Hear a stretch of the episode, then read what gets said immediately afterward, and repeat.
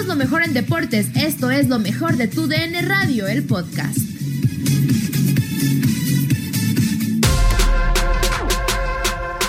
En lo mejor de tu DN Radio, Noé Zárate nos cuenta su experiencia en Chivas y otros equipos. Lo que pasa que, eh, como ya lo decía eh, por ahí el intro, yo soy de un pueblo de, de acá por Acatlán de Juárez, acá a la salida a Colima, y, y siempre mis orígenes fueron en el pueblo, en el rancho, ¿verdad? Las vacas, las gallinas, etcétera, etcétera. Eh, mi padre nos, eh, nos llevó a vivir un tiempo a Guadalajara. Le dan una, le dan una casa de Infonavit por medio del trabajo en el que él estaba. Y de ahí me quedé un tiempo en Guadalajara. En ese tiempo mi padre nos llevaba por ahí a jugar fútbol, nos ve un señor, nos detecta un señor a mi hermano y a mí. Y de ahí eh, empieza eh, nuestra carrera futbolística, por llamarlo así. Crecemos toda nuestra juventud en las filiales de UDG hasta que se terminan esos equipos y nos llevan a probar a Chivas. Este, al llevarnos a probar a Chivas, nosotros ya regresamos al pueblo. El, bueno, en lo particular, yo me regresé al pueblo. En mi etapa de juventud tuve algunos problemas por ahí, por ahí con mi familia, con mi padre, y me regresé a mi pueblo viviendo con mis tíos. Y de aquí empecé a ir y venir a Guadalajara. En cuanto empecé a entrar a reservas, este, eh, me iba a Guadalajara, tomaba los camiones eh, de aquí a, Colomos. Y así empezó mi travesía desde mi pueblo hasta el equipo Guadalajara. Noé, muy buenos días, un gusto saludarte, soy Zuli. ¿Qué tan complicado fue el que te posicionaras dentro de la lateral derecha del equipo de Chivas? ¿Fue sencillo o te costó trabajo? ¿Qué pasa, mi Zuli? Qué gusto saludarte. No sabes qué alegría me dio desde ayer que me dijeron que ibas a estar ahí. Eh, de verdad es un gusto saludarte, Zuli. Fuiste un estandarte en el equipo Guadalajara. Y, y en lo particular, eh, aunque no me tocó jugar eh, contigo, pero yo estaba en reservas cuando tú estabas jugando en primera división y, y la verdad fuiste siempre eh, un ejemplo a seguir. Y, y muchas gracias por ese ejemplo, Zuli. Mira, Zuli, no, a mí No, me al costó contrario. muchísimo, ¿eh? Me costó muchísimo, Zuli. Eh, en primero, tú sabes, eh, estaba Salvador Gamero en reserva. Este, Cuando yo llegué a Chivas estaba eh, Chuy Bracamontes a- al frente de la primera división. Y, y, y- y Gama no me quería, no me quería en reservas porque por ahí estaban las laterales, el Pitito Torres, estaba el Cejas, no sé si te acuerdas de él. Estaba Sí, el sí, sí, cómo no. Eh, estaban todos ellos, entonces eh, ahora sí que yo era las reservas de las reservas. Este, y en algún momento, eh, como no había laterales, este gamero me dice, ¿sabes qué? Juega de defensa. Oye, espérame, pero si yo soy medio, eh, me ponía de medio delantero, gamero. Me dice, no juega de defensa porque no tengo defensa. Y me puso de defensa, pero de la reserva de la reserva. Yo pues yo, voy- yo iba bien enojado y dije, no, ¿cómo es posible que me meta ahí? Pero bueno, yo en mi enojo supuestamente dije, no, pues yo soy, de- a mí me gusta atacar, yo me voy a ir al ataque.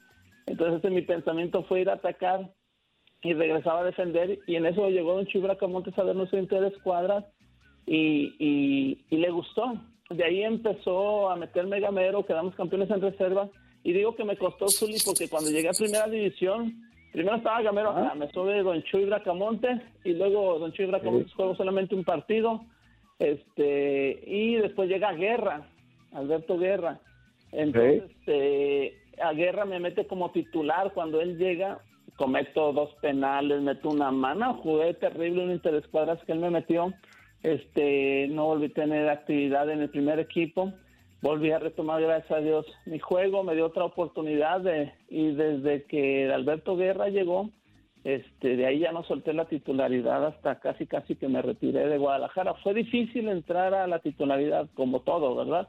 Y más con un equipo como Guadalajara, pero después de haber estado ahí, creo que doy gracias a Dios que me permitió valorar el dónde estaba, el esfuerzo que, que estábamos haciendo eh, por sacar no solamente mi, mi, persona adelante, sino también mi familia, porque lo primero que pensaba era sacar a mi familia adelante. Este, y eso nos llevó Zully a, a conquistar la, la, la- la titularidad y, y el jugar en Chivas. ¿Qué tal, Noé? Buenos días, ¿cómo estás? Te saluda Andrea Martínez. Hablas de todo el esfuerzo que te costó llegar a ser titular con Chivas y al final en el 97 el destino te lo recompensa con un campeonato. ¿Cómo, cómo se sintió ser campeón con Chivas? Eh, hola Andrea, ¿cómo estás? Gusto saludarte. Eh, mira Andrea, eh, yo estoy feliz y contento de haber sido campeón con Chivas y más por la afición, poderles haber regalado una estrella más al escudo, una estrella más al orgullo de Chivas. Yo estoy muy contento con eso, pero sabes de que estoy feliz de haber jugado en Guadalajara. esto del campeonato, la verdad, estuvo muy padre eh, hubo un reconocimiento muy grande por parte de la afición a toda esa camada que se levantó en el desde el 95 hasta 98, 99. Este, pero ¿sabes qué es lo que me hace más feliz? El haber estado en Guadalajara. Yo siempre he dicho, Andrea, eh, que los jugadores pasamos, y pasamos de moda, ¿eh? Se termina la fama, eh, se acaban eh, los autógrafos, paulatinamente se acaba la admiración de mucha gente, porque mucha gente que nos dio jugar, a lo mejor ya, ya muchos han partido, otros están eh, por ahí todavía eh, con nosotros, pero difícilmente hoy esta generación nos, nos, nos, reconoce. Pero, ¿sabes qué, Andrea? Eh, la persona siempre queda. El jugador puede terminar, pero la persona siempre queda. Y eso me ha quedado muy marcado en mi vida porque me he encontrado personas encontraba una señora, por ponerte un ejemplo, que me decía, no, ¿te acuerdas de nosotros? Pues por supuesto que no, ¿verdad? Y me decía, ahora que soy, soy profesor en un colegio, estoy eh, entrenando mujeres, damas en este colegio desde primaria hasta preparatoria y tenemos equipos de fútbol. Y me encontraba jugando un partido contra el Cervantes de acá de Guadalajara y una señora me abordó y me dijo, ¿te acuerdas de nosotros? Le dije, no, no me acuerdo, señora. Dice, nunca se me va a olvidar, Noé un día que fuimos al estadio, bajé a mi hija al estadio a sacarse la foto con el equipo. Dice, la persona con la que había quedado para sacarse la foto no tomó a mi hija. Mi hija lloró porque no iba a salir en la foto, porque no iba a salir a, la cancha a saludar, a tomarse la foto. Dice, tú venías en último. Y al ver llorar a mi hija, me preguntaste qué pasaba. Y dije, es que así, así. La agarraste y te la llevaste, y tomaste la foto. Dice, ahí todavía tengo la foto. Mi hija eh, pues alegre ese día y yo la verdad muy agradecida. Entonces, esos, esos eh, pequeñas, eh, esos pequeños destellos, esas chispas de, de, emoción, de amor que te manifiesta la gente hoy todavía en día, después de habernos retirado, son las que quedan plasmadas para nosotros como, como seres humanos, Andrea, porque vuelvo a repetir, el fútbol me dio títulos, el fútbol me dio dinero, el fútbol me dio, pero sabes que la, la posición como persona esa me la dio Dios al darme y al transformar mi corazón y por convertirme en una persona que fuera humilde y reconociera que al final lo que queda es el ser humano. ¿Cómo estás, Noé? Te mando un fuerte abrazo, Toño Murillo. Oye, preguntarte, sabemos que la profesión, todas, eh, eh, en su mayoría, pues eh, constan de sacrificio, paciencia. ¿En algún momento que nos platicas alguna experiencia que te haya hecho pensar en tirar la toalla? Este, o no sé si, si sucedió o no, este que nos platiques. Fíjate que sí, Toño, eh, las pretemporadas. sí, no, nomás tú, no es. en algún momento eh, nos entrevistaban en, en, Manzanillo hablando de pretemporadas, aunque eso no, no, por supuesto, nunca fue un detonante para retirarme pero sí en una, me acuerdo una temporada en Manzanillo que me entrevistaban y me decían, oye, este, ha sido un gran esfuerzo el entrenamiento de hoy, estábamos en la arena, imagínate, trabajando ahí, este, con este Alarcón, ¿te acuerdas, Zuli? Este, y... con el profe Alarcón. sí, ahí en, en, en la playa, y cuando me entrevistaba yo les decía, reflexionaba y les decía, ¿sabes qué?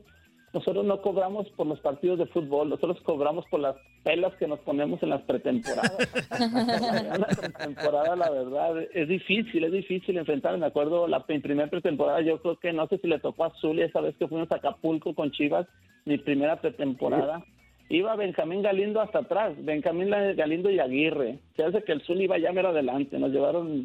no, no, no, yo, no, yo era bien valiente, no, acuérdate, yo no corría.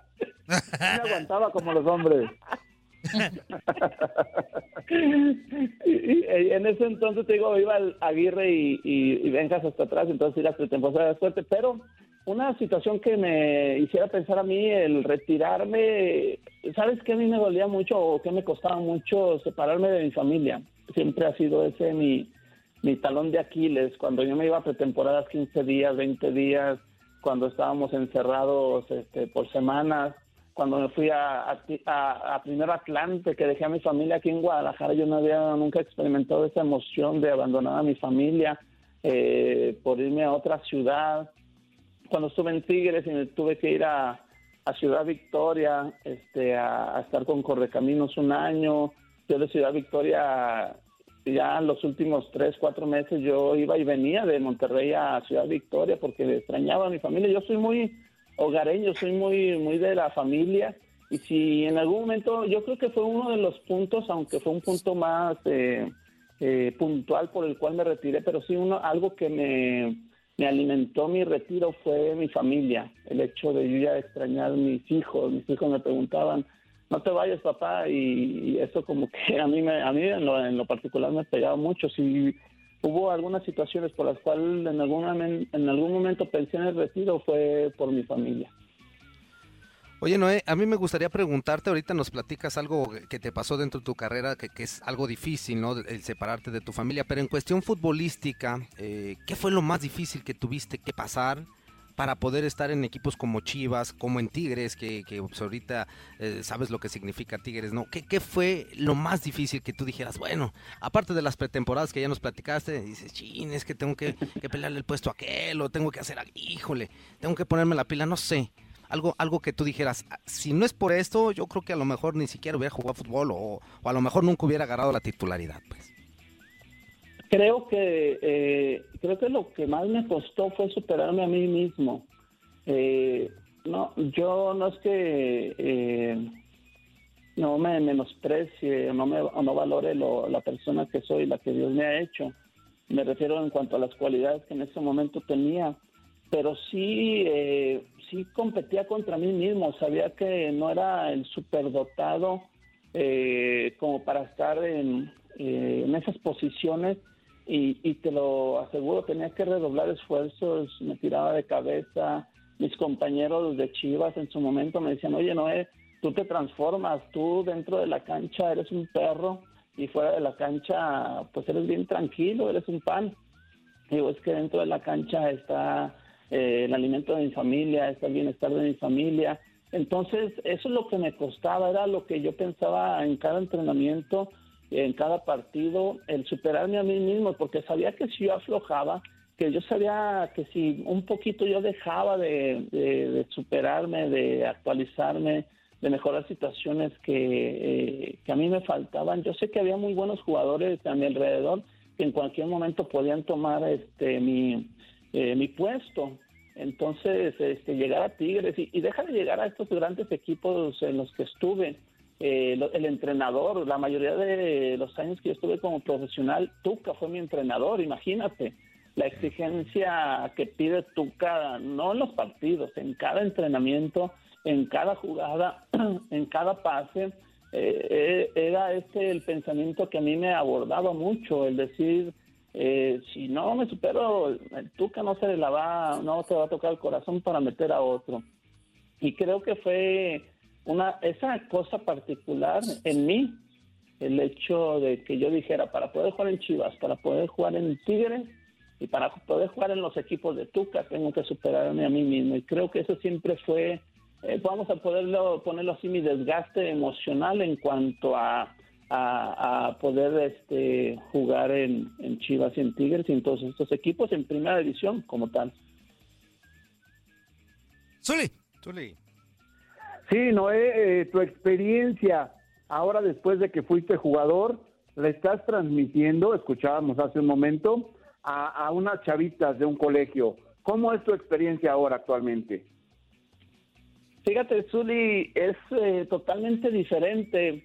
Eh, por ahí mi hermano fue el que empezó a, dar clases en un colegio. Cuando me retiré, yo, sí, mi hermano Saúl, Y, y, él me dijo, oye, me dice el dueño del colegio, el 11 México, donde estaba por ahí Rafa Márquez, estuvo Osvaldo, me parece Pavel, algunos de ellos ahí invirtiendo en Juan Carlos Chávez también, ¿no? Juan Carlos Chávez, exactamente, ahí estaba La Pájara, Coyote, el Pelón Montes de Oca, etcétera, etcétera, estuvieron ahí conmigo, como también como entrenadores aparte. Este, y me decía mi hermano, vente, me dice el dueño que te vengas, que quiere que entrenes, y le dije, no, yo, yo voy a descansar, descansé como dos años, este, sin jugar fútbol ni nada, este, sin dar clases, este, y me dijo, sabes qué, vente, y ya me convenció y me fui, y fíjate, Zuli, eh, este, este señor, el, el presidente, o perdón, el director de la escuela, el dueño de la escuela, que es Enrique Peña, no sé si tengas el gusto de conocerlo. Sí, cómo no, sí, claro me, decía Enrique, me decía Enrique, ¿sabes qué, Noé? Yo conozco tu currículum, sé quién eres, tu hermano me ha platicado de ti, te vamos a dejar a las niñas. Y yo, las niñas, espérame, pero yo quiero entrenar niños, yo quiero entrenar este, y no por menospreciar a las niñas, yo no tenía ninguna experiencia con, con damas. Dice, no, es que sabes que las niñas son muy delicadas, eh, el, el contacto con ellas, el tratar con ellas, es muy delicado.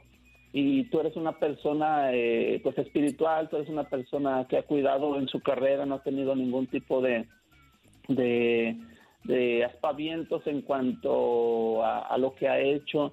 Entonces me pusieron las niñas a cargo y cuando pusieron las niñas a cargo de verdad ha sido una experiencia tan agradable, Zuli, una, la, la mujer es una persona tan inteligente, me refiero en todos los aspectos, pero más en el fútbol. Eh, me dan este grupo, había un torneo que se llama Copa Coca-Cola, eh, eh, ganamos el torneo a nivel nacional Copa Coca-Cola, tuvimos, la oportunidad de ir a Sudáfrica 2010 como premio de esta compañía eh, por haber ganado el torneo en el 2010. Después de ahí, Zuli, me cambio al Subiré, Colegio Subiré, que está adelantito también por aviación. Este, y ahí también me dan niñas. Y me dice, ¿sabes qué? Sabemos que vienes del 11 México, te ha ido muy bien con las niñas, aquí no tenemos equipo de niñas, vas a tener que empezar a, de cero y empezamos de cero y bendito Dios, eh, también me tocó otra vez ganar la, la Copa Nacional Coca-Cola y fuimos a Brasil 2014 como premio. Después me tocó ganar la 2015 y fuimos como premio a Chile, a la Copa América. Hemos quedado dos veces subcampeón en la Copa Bimbo a nivel nacional. Entonces, eh, ha sido una experiencia muy padre, ha sido esto de ser profesor, no solamente yo he enseñado a las niñas, las niñas y los alumnos me han enseñado muchísimas cosas a mí. En realidad el, entorno en el que uno se mueve cuando uno eh, da clases, cuando uno es maestro, cuando uno es profesor, te, mueve las algunas fibras sensibles de, de, padre, eh, de tutor, de esa persona que puede cambiar la, puedes cambiar la vida con una frase, o puedes cambiar para mal la vida también con algunos este, aspectos que no son adecuados eh, para ellas. Entonces, este, creo que es importantísimo, eh, eh, para mí ha sido importantísimo esta fase de mi vida, la cual me ha enseñado muchas cosas y de verdad te puedo decir que estoy agradecido con Dios por esta experiencia que vivo. Muy bien.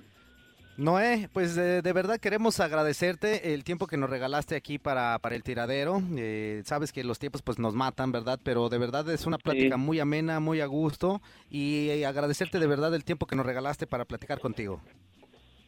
Juan Carlos, estamos para servirte. Para mí es el honor de estar con ustedes en, en este programa, poder saludar a grandes personas como lo son ustedes.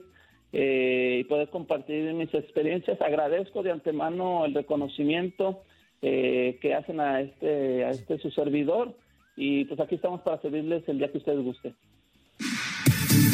Nadie nos detiene. Muchas gracias por sintonizarnos y no se pierdan el próximo episodio. Esto fue lo mejor de Tu DN Radio, el podcast.